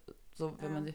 Sag mal, hast du nur zwei Fingernägel lackiert an deiner Hand? Ähm, nee, wie du siehst hier, ich habe noch so einen Fingernagel, das sind so aufklebbare Nägel. Den einen habe ich jetzt schon wieder entfernt. Die brauchst du jetzt nicht bei mir hier am Wohnzimmertisch abholen und liegen lassen. Ich wollte den auch gleich wegschmeißen. Wehe, du lässt sie da liegen, deine Fingernägel. Da gibt's richtig Ärger. Nee, ist während in der. Fashion Week liebe ich ja diese aufklebbaren Fingernägel, weil erstens, sie halten halt genau eine Woche. Hä, wo kaufst du die? Ich habe die irgendwann mal in so einer Goodiebag gehabt, keine Ahnung. Wirklich, das sieht ja krass. Also die passen ja perfekt passgenau. Die sind richtig, richtig geil und die halten auch. Und das Geilste ist halt, also bei mir geht halt der Nagellack immer so schnell ab. Und das ist halt so, die sind halt wirklich nach ungelogen einer Minute drauf. Da ist kein Aufwand hinter. Und ich habe mir jetzt ohne Scheiß bei Amazon, weil ich so ein Fan von diesem Aufklebnägel-Konzept geworden bin für so bestimmte Okay, Gelegenheiten. jetzt musst du die Brand nennen, weil alle werden danach fragen. ich weiß nicht, wie die Brand heißt. Das musst du drunter posten. Bro Broadway, glaube ich. Weil ich habe mir nämlich. Broadway, natürlich. Die Broadway-Nägel zum Aufkleben. Weil- Jetzt für die Fashion Week. Nein, kein Scherz, Leute. Das ist hier auch keine Schleichwerbung. Ich werde hier auch nicht bezahlt oder so. Ich habe mir jetzt bei Amazon, glaube ich, so einen Zehnerpack davon gekauft, damit ich einfach so diese äh, komischen, weil meine Nägel sind jetzt hier aufgebraucht, das war jetzt so der allerletzte, äh, damit ich sie irgendwie so auf Vorrat habe und bunkern kann, wenn ich wieder eine Fashion Week habe und meine Nägel scheiße aussehen. Das ist wirklich das Allerbeste, Lisa. Ich bin, ich liebe es. Bei mir ist tatsächlich so, also bei mir auch so viele Fragen. Ich mache meine Nägel ja selbst und ich kaufe mir einfach immer so einen Gel-Nagellack im DM-Markt, ganz günstig. Und äh, den mache ich zwei, drei Schichten und einen Überlack und dann hält das aber auch eine Woche. Krass. Nee, bei mir hält einfach kein einziger Nagellack eine Woche. Und ich mache trotzdem ähm, Unterlack und Überlack drauf. Krass. Ja, aber bei mir ist, ich weiß auch nicht, bei mir sind, meine Nägel sind auch erst so lang, seitdem ich zum Beispiel auch einen Nagelhärter benutze. Übrigens auch bei Amazon bestellt. Wenn man einen Nagelhärter bei Amazon bestellt, dann kommt der beste, der ist so in so einer äh, trapezformförmigen Den musst du mir nachher mal zeigen. Ja, der ist Weil grandios. sowas Der macht kann ich richtig auch- harte Nägel. Weil, der ist, weil guck mal, wie weich meine sind. Guck mal, ich kann sie sogar knicken. Nee, mit meinen kann ich alles machen, das ist richtig geil. Also, jetzt sind wir abgekommen vom Thema. Was so, ist die ja, nächste genau. Frage? Das war aber eine äh, coole Frage. Vielen Dank übrigens für eure ganzen Fragen auch immer auf unserem Instagram-Account. Einfach unter die Bilder kommentieren, wir beantworten die dann. Guck mal, die gefällt auch ganz vielen. Und zwar lohnt es sich aus eurer Sicht heutzutage überhaupt noch einen neuen Fashion-Blog zu starten, bei der Masse an Blogs, die es ja schon gibt. Ich würde sagen, bei ganz vielen, bei 99 Prozent aller, die anfangen, nein. Auch gar nicht böse gemeint, aber ähm, ich glaube, das warte, Problem Warte. Nein. Das Problem ist einfach, dass ganz viele, die anfangen, und das haben wir am Anfang auch gemacht, das ist überhaupt gar kein Vorwurf, orientieren sich natürlich an dem, was schon da ist und machen erstmal nach, was da ist. Und ich glaube, das damit dann erfolgreich zu sein, ist jetzt richtig, richtig schwierig. Ich glaube, wenn man jetzt einen Blog macht, dann muss man wirklich einen richtig starken Look haben oder eine richtig starke Meinung haben Genau, oder du musst halt einfach aus der richtig Masse clever heraus- sein. Und herausstechen. Genau, musst du also am besten mit irgendeiner Nische einen Blog machen, ne? Und irgendwie so einen ganz krassen Wiedererkennungsfaktor haben. Aber wenn man jetzt anfängt und sagt, oh, ich mache auch nette Overshoulder-Kleider mit einer Chloe Beck, also dann, dann Nee, nein. das bringt, das bringt tatsächlich nichts. Aber ich glaube, also erstens, ähm, es gibt in der Szene noch Platz für neue Leute, aber sie müssen innovativ sein, sie müssen Geduld haben und ähm, sie müssen einen eigenen Look haben. Und der sollte vielleicht abweichen von diesem ganzen ähm, rosa, naja, also es, er kann auch rosa sein, aber er sollte halt abweichen von dem, was man halt Wiedererkennungsfaktor einfach ähm, von dem, was, was man halt gerade überall sieht, aber immer noch mainstreamig genug sein, dass er eine breite Masse anspricht. Und wenn man diesen Spagat hinbekommt, dann kann man damit auf jeden Fall nochmal anfangen. Aber es ist ein harter Weg, es ist ein langer Weg. Aber ich würde auch sagen, er ist nicht länger oder härter als das, was ich damals, also wie ich damals gegangen bin, weil bei mir hat es ja zwei Jahre, drei Jahre gedauert, äh, bis ich mich etabliert habe. Heute geht das glücklicherweise viel, viel schneller. Firmen kommen viel schneller auf einen zu. Das Thema ist viel, viel größer. Die, das Zielpublikum ist ebenfalls gewachsen. Ähm, aber ja, wenn du innovativ bist, wenn du Wiedererkennungswert hast, dann auf jeden Fall. Wenn du sagst, ah, ich habe meinen Look noch nicht so ganz gefunden, dann besser nicht. Okay, äh, du liest die nächste Frage und ich hole kurz meinen Nagellack. Okay, alles klar. ähm, wir haben hier noch eine Frage, die ein bisschen, die ich persönlich ein bisschen schwierig finde, aber sie hat auch ganz viele Likes und auch, ähm, ja, vielleicht sollten wir auch mal auf schwierige Fragen antworten. Oh Gott. Pass auf. Jetzt habe ich Angst. Ähm, es sind eigentlich mehrere Fragen. Ähm, Vielleicht einen nach der anderen. Es sind eigentlich insgesamt drei Kommentare. Die ersten zwei können wir auf jeden Fall beantworten. Und zwar erstens, ähm, sollte es in 20 Jahren noch eine Blogger-Szene geben, die mit der heutigen vergleichbar ist, würdet ihr euren Kindern raten, in eure Fußstapfen zu treten, wenn sie sich das wünschen, oder würdet ihr ihnen etwas anderes ans Herz legen? Und wenn ja, was, du, warum? Das letzte habe ich nicht verstanden, aber wenn ja, warum, denke ich mal, soll das heißen. Ähm, also, ich, 20 Jahre ist ein super krass langer Zeitraum. Ähm, da, kann, da kann und will ich keine Vorhersagen machen, ähm, weil die Welt sich gerade so schnell entwickelt, dass ich nicht mal sagen kann, was in fünf Jahren sein wird. Ähm, ob es dann noch Blogger geben wird oder ob dann äh, das Virtual Reality Ding äh, so breit äh, aufgestellt ist, dass man quasi, dass jeder jeden mitnimmt und jeder irgendwie Influencer ist. Kein Mensch weiß das. Ähm, ich empfehle da übrigens die Serie Black, äh, Black Mirror. Die ist richtig, richtig gut. Und richtig, beschäftigt- richtig gruselig. richtig, richtig gruselig, weil sie sehr, sehr echt ist. Aber finde ich immer nur bis zu einem bestimmten Zeitpunkt, dann driftet sie so ein bisschen ins Schräge ab. Aber so die ersten, so der Grundgedanke dahinter, der ist schon sehr, sehr realistisch. Ähm, wenn, man, wenn man also da auf so, auf so Zukunftsvisionen steht, vielleicht wäre das gar nicht so, so eine falsche Serie. Ich finde Ja, super. Black Mirror, ähm, ich Echt tatsächlich, aber ich empfehle es trotzdem nicht alleine im Bett anzugucken. Es gibt Ja, Albträume. also ich also sagen- wer da sensibel ist, Ja, ja. so wie ich. Ja, aber ohne Witz. Ich gucke mir super gerne immer so eine Folge an, aber mehr als eine Folge kann ich mir auch Erträgt man nicht, ne? Ertrage ich nicht, weil Ähm, das zieht mich zu doll runter. Aber wie gesagt, Vorhersagen kann ich nicht treffen, würde ich nicht treffen. 20 Jahre ist ein viel zu langer Zeitraum. Ähm, und ob, was meine Kinder später wollen, das kann ich, also ich würde sie, egal was sie wollen, ich würde sie in allem unterstützen. Ich glaube, jedes Kind braucht, weißt du, jeder hat eine gewisse Veranlagung und gewisse Talente und ich finde es wichtig, sie einfach zu fördern. Wenn das Talent im, im Bereich Mode liegt, warum nicht? Ähm, wenn man aber sagt, du, Maschinenbau taugt mir total, dann unterstütze ich das auch gerne. Wichtig ist nur, dass man, dass Kinder eine Leidenschaft haben, also meiner Meinung nach, dass sie Interesse haben, dass sie eine Leidenschaft haben, eine Begeisterung für eine Sache. Und ähm, ich bin auch der felsenfesten Überzeugung, egal in welchen Beruf du gehst, egal ob äh, man dafür ein Studium oder eine Ausbildung braucht, in jedem Beruf kann man erfolgreich sein und sein Glück finden. So, Mhm. das ist mein, mein Statement dazu. Ich möchte auch keine Zukunftsprognose auf jeden Fall abgeben. Ich weiß nicht, ob ich meinen Kindern raten würde, Blogger zu werden. Ich glaube eher nicht.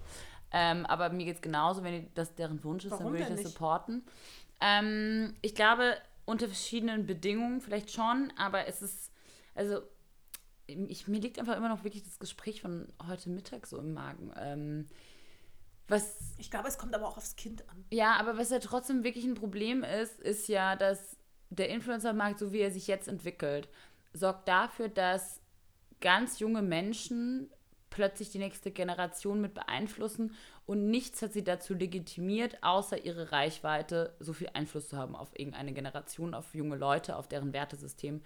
Und ganz viele von diesen Menschen sind sich dessen nicht bewusst und das macht mir auch schon Angst. Macht mir auch schon Angst für die kommende Generation, mit was für Dingen wachsen die auf. Und ich würde meinem Kind sagen, werd Influencer oder wenn er Lust hat, das zu machen, aber ganz wichtig eben dann auch sei dir bewusst, was du dafür eine Verantwortung hast, sei dir bewusst, wie du, was du weitergibst, hab eine richtige Geschichte und äh, gib den Menschen irgendwie ein bisschen Mehrwert, Mehrwert, was du ja auch machst, Mascha, aber ich glaube halt, oder vielleicht muss man genau deshalb sein Kind dazu bringen, das zu machen und dann aber versuchen, das ähm, eben dahingehend zu machen, das irgendwie langfristig clever zu machen. Ähm, aber es ist schon was, was diese Branche macht mir selbst, obwohl ich mittendrin stecke, auch Angst und diese Entwicklung ähm, weil früher war es ja schon so, wenn wir überlegen, was hatten wir für Idole oder Vorbilder, die hätten alle schon mehr mitzugeben als, hey, Santorini ist toll. Ja, ja, auf jeden Fall. Und Nein, also egal, wie man es aufzieht, sollte man immer dafür sorgen, dass das, Ki dass das, dass das Kind da auch irgendwie auch was Vernünftiges mit vermittelt. Also genau, und ich glaube einfach, ja, aber das Ding ist ja trotzdem, also wenn du jetzt überlegst, also klar, wir suchen uns irgendwie unsere Freunde und die Leute, mit denen wir abhängen, die das genauso empfinden, ähm, werden aber trotzdem immer wieder damit konfrontiert oder über den Kamm geschoren, äh, dass wir oberflächlich sind, dass wir dumm sind, dass wir nichts tun, dass wir alles nur geschenkt bekommen. Ähm, und dieser konstante Angriff ja auch auf unsere Branche, das ist schon was, was glaube ich, noch krasser wird. Ja, und ich weiß nicht, ob ich mein Kind damit, äh, also auch so eine Öffentlichkeit dann immer wollte, dass es dem immer entgegensprechen muss. Das ist schon anstrengend. Jahren etabliert sich das Ganze auch irgendwie mehr und ich meine, ein paar Jahren ist die ganze Branche eh wieder ganz anders. Ja, komplett. Aber ich, ich würde schon verstehen, wenn Eltern sagen, ey, mein Kind will jetzt YouTuber werden und ich finde es irgendwie nicht so geil, kann ich schon verstehen. Kann ich total verstehen, aber ich glaube, ich wäre, also hm, natürlich, man weiß es natürlich immer besser, wenn man auch keine eigenen Kinder hat, aber ich glaube, mir wäre es auch mal wichtig, ganz viel Offline-Zeit mit meinem Kind zu verbringen, dass es auch quasi einen bestimmten Zeitraum hat, wo es online sein darf, aber ähm, dass man beispielsweise beim Essen oder sowas auf keinen oh, Fall. auf jeden Fall. Und kein ähm, Fernseher an beim Essen, ey, da ja, bin ich ganz sowas, streng. Ja. Ähm, und dass man das Kind da halt, dahingehend halt mitprägt. Bevor ich die nächste Frage, apropos Oberflächlichkeit, da, da, da, ähm, vorlese, kannst du mir mal bitte deinen Nagelhärter bringen? Hast du den hier irgendwo? Ja, habe ich da. Warte. Weil dann kannst du nämlich gleich äh, auch als erstes die zweite Frage beantworten. Ähm, und ich kann mir meine, meine Nägel äh, aushärten lassen von einem super Nagellack. Dann weiß ich ja, wie der aussieht. Der ist richtig. Hier. Oh, den habe ich auch. Aber bei mir scheint er nicht so viel zu bringen. Äh, du musst zwei Schichten machen und das immer wieder regelmäßig. Okay, was ist die nächste okay. Frage? Sorry. Und da ich mich gestern unglaublich über die Ponys auf der Dandy, Dandy Party geärgert habe, ich wusste gar nicht, dass da Ponys sind. Ja, auf der Dandy Diary Fashion Week Party waren ähm, Mini-Pferde okay. oder so Ponys. Sollten Blogger nicht nur bei soziokulturellen und politischen Themen, zum Beispiel Homo-Ehe, Stellung beziehen, sondern sich auch zum Beispiel im Tierschutz positionieren? Wie sind eure Meinungen zu fairen Materialien in der Mode, gerade auch beim Pelz oder zum Beispiel Fake-Wimpern aus Nerz? Ich persönlich glaube, dass ihr da einiges bewegen, ähm, bewegen könnt und Verantwortung wahrnehmen könntet. Wie seht ihr das? Mhm. Also ähm, ich bin vollkommen deiner Meinung, dass das ist genau das, was ich ja vorhin gesagt habe, dass man Stellung beziehen sollte und dass man auch, also bei sowas, ich finde das mit den Ponys auf der Party auch schwierig, dass die in so einer Ich habe das gar nicht mitbekommen. Jetzt erzähl mal, was war denn mit den Ponys? Ähm, auf der Dandy Diary Party waren so Mini-Ponys irgendwo in der Ecke. Ich war nicht da, ich habe es nur gesehen auf verschiedenen Snaps und so weiter. Und alle fanden es natürlich super hilarious und witzig, weil sie betrunken waren und so weiter. Aber man muss ja trotzdem sagen, ähm, Ponys haben nichts auf einer Fashion Week zu tun. Ponys haben nichts auf einer Fashion Week zu tun. Es ist auch nicht lustig, die in irgendeine Ecke bei, mit betrunkenen Leuten zu stellen und von denen irgendwie touch, antatschen zu lassen.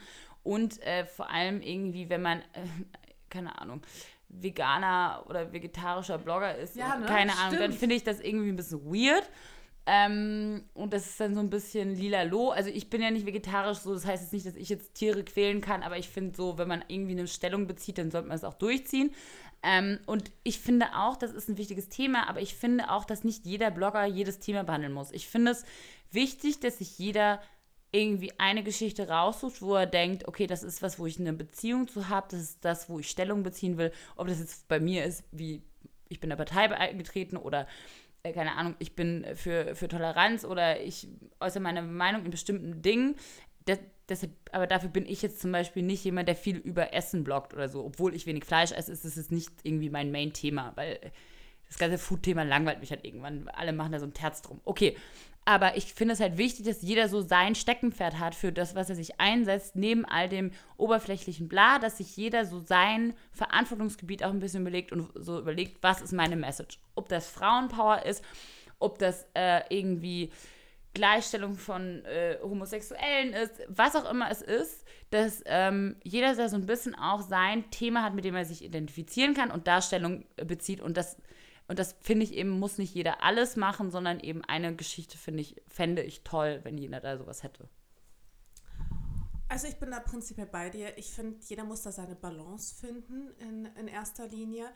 Ähm, ich finde es wichtig, sich irgendwie auch zu positionieren, natürlich nicht nur politisch, sondern auch ähm, in allem, was ihm am Herzen liegt. Ähm, ich kann euch aber auch sagen, dass ich auch, also dass vieles auch nicht immer öffentlich stattfinden muss. Sprich, nur weil man es nicht immer teilt, heißt das nicht, dass man sich da nicht engagiert. Bei, ein gutes Beispiel ist da eben für mich beispielsweise ähm, spende ich halt immer super viel, also ähm, halt Geld an Vereine. Ähm, aber ich möchte das nicht auf meinem Blog thematisieren. Das hat eigentlich einen ganz einfachen Grund. Ich glaube, das Thema werde ich in Zukunft öfter thematisieren, weil ich mich jetzt bereit fühle, mich dem mehr zu stellen. Aber und das, das ist äh, tatsächlich die, die, das Traurige an der Sache und eigentlich auch so paradox. Ähm, denn wenn man halt eine, äh, in eine bestimmte, also öfter mal politische Themen oder eben äh, Themen in Sachen Tierschutz und so weiter und so fort anspricht, bietet man eine weitaus größere Angriffsfläche. Mhm. Man bekommt automatisch Leser, die ich mir persönlich, es tut mir leid, aber die wünsche ich mir nicht. Ich finde Daria Daria ist ein super Beispiel. Die lebt vegan, Zero Waste, die gibt, die engagiert sich ohne Ende und sie ist diejenige... Die macht so viel richtig und krieg, kriegt ja, am meisten sie, Hate ab. Und sie bekommt am meisten Hate ab. Und ich finde das so traurig. Und mich persönlich mhm. schreckt das enorm ab. Weil ähm, ich, ich, ich möchte nicht das Gefühl haben, dass ich mich für eine Sache einsetze mit vollem Herzen und dann dafür Hate abbekomme, weil, keine Ahnung, man mich in einem Starbucks gesehen hat. Ja, ähm, das sehe ich nicht ein, das möchte ich nicht. Ich plane tatsächlich ähm, das Thema Fair Fashion so ein bisschen anzuvisieren, aber halt auch nicht in so einer extrem äh, Richtung. Denn ich habe auch oft das Gefühl, es gibt nur schwarz oder weiß, es gibt keine Grauzone. Man muss entweder alles richtig machen oder man macht alles falsch. Und ähm, mir persönlich fehlt da die Balance total und ich möchte nicht in die Schiene eben Fair Fashion reingetan werden, weil dann bekomme ich nämlich wirklich diese ganzen. Da wird man äh, härter verurteilt, als wenn man gar genau, nichts macht. Das richtig, ist echt gemein. Die ganzen ja. Korinthenkacker, die ganz genau hinschauen und es tut mir echt leid, Leute, aber es gibt so viele unangenehme Kommentatoren dann in dem Moment, Daria, Daria, tut mir so leid, die musste ja dann ihren, äh, hat ja dann irgendwann komplett die Kommentarfunktion auf ihrem Blog ausgestellt, weil sie natürlich auch ein sehr sensibler Mensch ist und weil die Leute auch vergessen, dass du eben auch ein Mensch bist, dass du nicht alles perfekt machst und nicht alles richtig machst und dass auch alles also irgendwo, es fängt an, es beginnt, aber man macht es nicht von Anfang an richtig. Und ähm, obwohl mir dieses Thema. Und wir alle Herzen gehen auch damit einen Prozess durch. Und genau. es ist einfach toll, wenn Leute damit anfangen, sich einzusetzen oder ihren Lebensstil zu ändern. Und trotzdem kann man nicht erwarten, dass sie von Anfang an alles richtig machen. Ja. Das ist so ist kein Mensch. Genau. Und ich meine, ähm, ich finde es auch wahnsinnig mutig, weil beispielsweise von, das kann ich euch auch sagen, wenn man ähm, wirklich Fair Fashion anvisiert und so wie Daria Daria ihren Blog führt, da bleibt fast nichts bei dir hängen. Also ich kann davon weder meinen Lebensunterhalt noch meine Miete zahlen, weil ähm, Fair Fashion Brands haben nun mal kein Budget. Ähm, so Charity hat nun mal kein Bu äh, Budget und ähm, im Endeffekt macht man, man versucht es so gut wie möglich zu machen, aber der Markt dafür ist sehr, sehr klein noch. Ähm, natürlich kann man da hin und wieder trotzdem was für machen, aber ähm, die Leute erwarten dann eben entweder ganz oder gar nicht. Weißt du, du kannst, die verstehen, also viele verstehen nicht, dass man auf der einen Seite natürlich bevorzugt dann vielleicht Fair Fashion macht, aber auf der anderen Seite muss man ja, also geht es ja auch irgendwie Geld verdienen. Das klingt mega assi. Nein, aber es ist so, sonst kannst du die gar nicht unterstützen. Du kannst die kleinen Labels oder die organischen Labels ja gar nicht supporten, wenn du nicht irgendwo dein Back, genau. Back, und das ist ja, ja, also das ist ja nicht nur bei uns ja. so das ist ja bei ganz vielen anderen Jobs so bei Fotografen auch. Ja. die können von ihrer Kunst nicht leben. Das was die geil fotografieren das fotografieren die umsonst. Da machen die Stylisten den Ding ja. das Model bekommt auch nichts. Was die geil bei finden bei super viel Magazinen musst du halt Geld draufzahlen dass deine Strecke veröffentlicht wird Leute und so. das ist, äh, und woher kriegen die ihr Geld? Die kriegen ihr Geld natürlich von den großen Kommerzsachen, von den Katalogsachen. Das gehört nicht in deren Portfolio, die zeigen das nicht mal, aber da die, machen, machen die ihr Geld. Die machen das auch nicht mal unter ihrem echten Namen. Also fast jeder Fotograf hat noch eine Art Zweitnamen, also so ein, so ein Synonym, so ein, ja, so ein, so ein Namen, unter dem er dann halt so. Die kommerziellen Sachen macht. Die kommerziellen Sachen shootet. Und der Arty-Stuff und das, was die wirklich geil finden, können die nur deshalb machen, weil sie sich darüber über das andere halt finanzieren. Ja. Und ähm, ich glaube halt. Aber das ist wirklich richtig, richtig schwierig, finde ich. Total schwieriges Thema. Richtig schwieriges Thema. Aber äh, ich finde trotzdem, finde ich die Frage berechtigt und gut. Und ich ja. finde auch, ähm, man muss den Themen gegenüber sensibel sein und sich bewusst sein, dass und ich finde es auch gut, dass Leute, auch dass unsere Follower zum Beispiel, das im Blick haben ja. und dass, dass die auch so einen Anspruch an uns haben. Das finde ich gut. Und ich finde auch gut, dass dann Kritik kommt, wenn man dann vielleicht ähm, mal was irgendwie postet, was schwierig ist und dann wird man einfach irgendwie darauf hingewiesen. Wenn das nicht Hate ist, sondern irgendwie eine faire Kritik, finde ich es auch vollkommen gut. Okay, nächste Frage, oder? Das haben wir jetzt echt ausführlich beantwortet. Aber ähm, ja, aber es ist wirklich, es ist auch etwas, was mich auch so ein bisschen belastet und was, was ich auch für sehr, sehr schwierig erachte ähm, das auch irgendwo mit meinem Gewissen zu vereinbaren, weil auf der einen Seite würde ich gern auch teilweise mehr in diese Richtung gehen, auf der anderen Seite möchte ich das nicht in der Öffentlichkeit machen, weil ich dann diese Angriffsfläche biete und bei allen, bei allen Dingen, die ich online stelle, weiß ich auch, dass ich mit Angriffen dem gegenüber auch umgehen kann und auch über das Thema diskutieren kann. Ähm, aber bei diesem, bei dem Thema kann ich es halt einfach nicht und deswegen veröffentliche ich es auch nicht. Bei den Spenden also, meinst du? Ja, Spenden beispielsweise oder auch eben ähm, das, was ich dann vielleicht irgendwie wo ich privat für stehe, weißt du, weil auf der einen Seite würden aber ich finde so dumme Beispiel, Kommentare. Ja, verstehe ich, aber ich finde trotzdem ist es ja schon trotzdem auch ein bisschen feige, weil wenn du in gewissen Dingen ein Vorbild sein willst, dann gehört es dazu, da Stellung zu beziehen. Ja klar, natürlich. Aber da muss man auch damit rechnen, dass man angegriffen wird. Genau, damit wird. muss man genau. rechnen. Aber das möchte ich gerade einfach nicht. Ja. Ich möchte einfach gerade nicht deswegen angegriffen werden. Und deswegen äh, mache ich es nicht. Wie gesagt, jetzt fühle ich mich langsam mehr und mehr bereit dazu, ähm, dass ich auch so bei mir selbst bin, dass ich auch sage, ja, auch ähm, in dem Thema, ich bin da überhaupt nicht perfekt, ich bin alles andere, ähm, bezeichnet mich da als schlechten Menschen, weil ich äh, keine Veganerin bin. Ähm, dass ich jetzt langsam so dahin komme, dass ich damit umgehen kann ähm, dass ich auch sagen kann, ja, mein Lebensstil ist nicht perfekt, ist auch nicht unbedingt gut und vorbildlich, ähm, aber er ist halt, wie er ist, weißt du, ich meine, ganz ehrlich, auch durch unseren Blog weiter, und sowas. Willst du weiterreden? Ich gehe kurz pinkeln. Ja. Ähm, auch, durch unseren, auch durch unseren Blog oder sowas, natürlich geht es da um Konsum und natürlich zeigen wir vielleicht auch einen Lebensstil, den, dem wir vielleicht anderen also ich will mir da jetzt nicht selbst ans Bein pissen, aber ähm, ich, ich möchte natürlich nicht dafür stehen, dass äh, Hauptsache Konsum, nach der Hauptsache Konsummentalität oder was weiß ich, Geiz ist geil Mentalität oder was auch immer. Aber ich habe mich irgendwann mal dafür entschieden, Fashion-Bloggerin zu sein. Und nicht alle Aspekte meines Jobs sind angenehm. Die meisten habe ich größt, glücklicherweise so in der Hand, aber ich stehe halt jedes Mal irgendwie vor der Herausforderung, ähm, so, wo finde ich meine Balance, wo ist mein Gleichgewicht? Und dann merke ich vielleicht manchmal erst im Nachhinein, hm, das, was ich gemacht habe, war vielleicht doch nicht so gut oder doch nicht so clever. Ähm, würde ich heute noch mal die ganzen Party, äh, Partybilder hochladen oder ähm, Drogen so verherrlichen, wie ich es damals getan habe? Nein, würde ich nicht, aber es ist auch irgendwie ein Teil meiner Entwicklung. Und ähm, ja, ich glaube, dieser Prozess ist ja auch das, was man im Endeffekt auf dem Blog zeigt und damit macht man sich auch sehr, sehr angreifbar. Ja, so, kurzer Monolog, es geht weiter. Ähm, wollen wir noch eine Frage? Ja. So, ähm, worauf legt ihr euren Beiträgen, ich äh, nee, lese jetzt einfach eine weitere Frage vor, worauf legt ihr bei euren Beiträgen den Fokus? Sind es die Bilder oder eher die Texte? Wie wäre die prozentuale Gewichtung ungefähr? Ja glaube, oh, hier haben wir auch eine gute Frage. Weil ich beantworte mal das nur. Ich glaube, es kommt immer darauf an. Also, wenn es ein Fashion-Look ist und es geht wirklich nur um den Fashion-Look, dann sind natürlich die Bilder für mich irgendwie im Vordergrund.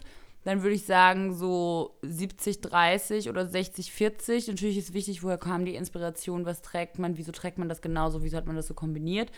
Ähm, und es gibt andere Beiträge, wo zum Beispiel wir irgendwie persönlich, über persönliche Dinge schreiben. Da ist wirklich, sind eigentlich die, ist der Text komplett im Fokus und die Bilder sind praktisch nur als Dekoration. Da ist wirklich 90 Prozent Inhalt oder Content und 10. Also es kommt bei mir ganz drauf an, bei dir. Ich glaube, mittlerweile ist bei mir der Text, also auf dem Blog ist der Text mehr im Fokus.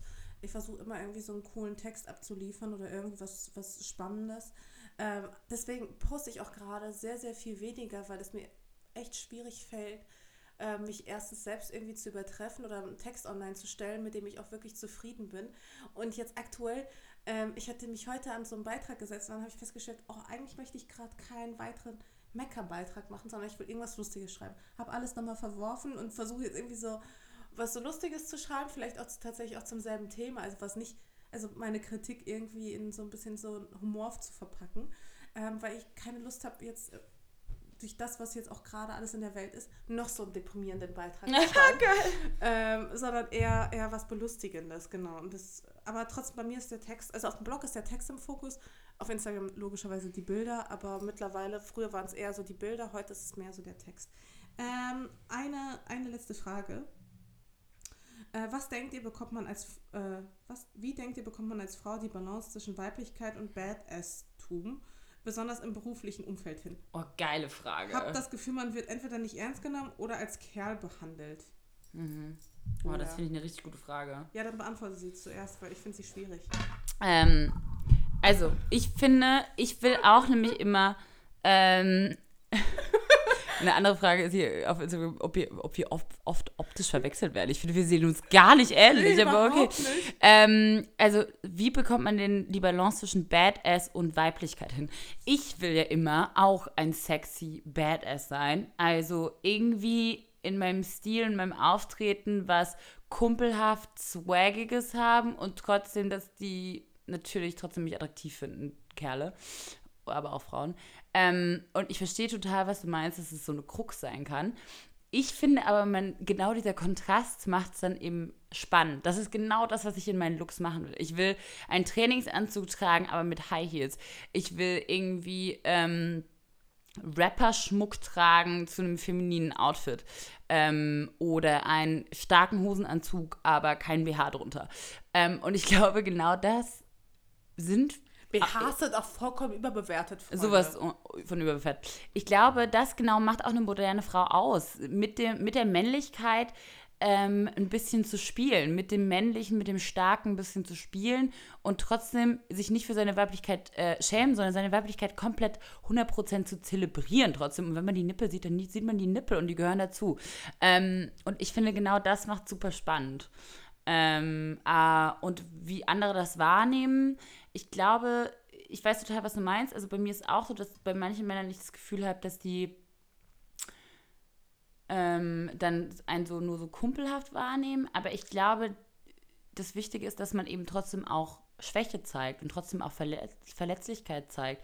Das heißt, klar ist man irgendwie die lässige, coole und mit der man irgendwie Spaß haben kann und alles witzig und so, aber trotzdem kann man komplett dazu stehen, dass man auch schlechte Momente hat, dass man auch verletzlich ist, dass ähm, man Dinge auch nicht alleine schafft, dass man Hilfe braucht manchmal. Ähm, oder dass man Hilfe gerne hätte, auch wenn man weiß, man würde es alleine natürlich irgendwie schaffen. Und ich glaube, da, genau darum geht es, zu sagen, hey, wir sind alle stark, das ist gar keine Frage mehr. Ähm, aber wir dürfen auch schwach sein. Das ist meine Antwort. Das klingt, das klingt gut. Das klingt auch irgendwie nach einem schönen Abschluss. Das klingt Weil, auf jeden Fall nach einem schönen Abschluss. Ich glaube, es ist auch in Ordnung, wenn wir das einfach genauso stehen lassen. Mhm. Das hast du nämlich sehr, sehr schön gesagt, Lisa. Und ähm, ja, es wie gesagt, wir haben jetzt dafür eine extra lange Folge, glaube ich, gemacht. Wir haben richtig lange jetzt gerade gequatscht. Ist ja auch vielleicht auch ganz schön, wir hatten uns auch selbst äh, sehr, sehr viel zu erzählen, Freunde. Und ähm, ja, danke, dass ihr zugehört habt. Wir, wir, nächste Woche. Sind wir da? Sind wir da, ganz normal. Ganz normal in Berlin. Wie geil.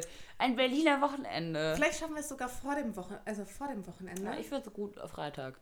Ja, Freitag finde ich auch ganz gut.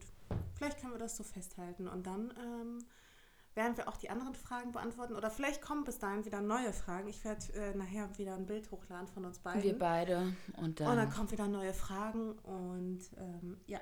Vielen Dank. Wirklich sehr, sehr spannende Fragen dabei gewesen, finde ich. Vor allem richtig, die letzte. Richtig, richtig, richtig gute Fragen. Fragen. Tschüss, ihr Lieben. Bis zum nächsten Mal. Bis nächste Woche. Nee, diese Woche hoffentlich noch. Bis diese Woche. Tschüss.